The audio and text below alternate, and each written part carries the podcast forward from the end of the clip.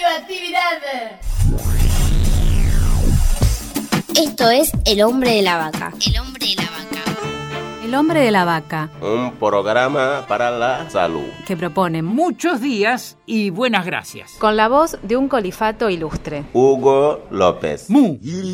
Buenos días, queridos oyentes. Conversamos con Mercedes Pacheco. Ella es madrileña, bailarina. Trabaja en el Conservatorio Superior de Danza de Madrid y allí combina docencia y gestión cultural, acercando la danza a aquellos sectores que a priori no tienen acceso fácilmente a ella. ¿Cómo se aborda la relación entre arte y transformación social, Mercedes? Hay gente que, que se acerca al arte como, como un medio de, de desarrollo personal, artístico. Para otras personas realmente sí que es un espacio más de, de resistencia, en concreto a través del cuerpo, del movimiento. Y para otras personas es un espacio de, de resiliencia también en un momento determinado, ¿no? que a través de acercarse a una forma diferente de expresión y de, y de estar y de poder inventar un, un mundo nuevo, una forma de estar nueva, bueno, pues se inician procesos, procesos diferentes. La cuestión es el acceso, ¿no? el facilitar el acceso y el posibilitar los derechos culturales y de expresión que tienen todas las personas. Trabajar desde el entorno más próximo, ir del entorno más próximo al, al más amplio y el tomar decisiones de que las cosas no solamente pueden cambiar, sino que deben ser cambiadas.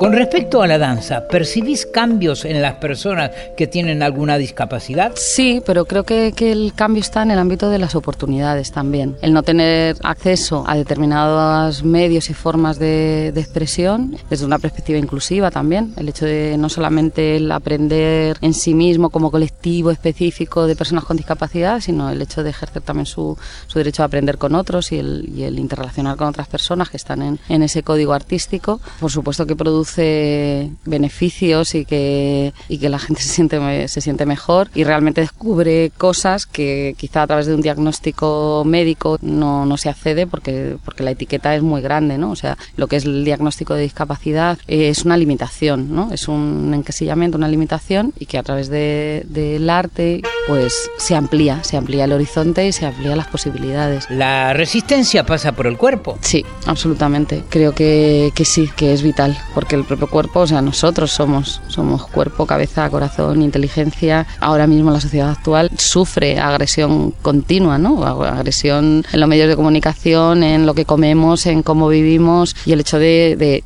trabajar desde ahí, desde el propio cuerpo, realmente es el principio de la resistencia, ¿no? El, tomar conciencia de uno, de una. Gracias, Mercedes. Y como tú dices, tenemos que tomar la decisión de querer cambiar el mundo y dedicarle tiempo, pues la revolución no se puede hacer en el tiempo libre. Hasta la semana que viene y hasta mejor tiempo. Esto fue El hombre de la vaca. Por la aplicación de la ley de salud mental. Una producción de Cooperativa La Vaca. www.lavaca.org. Moon!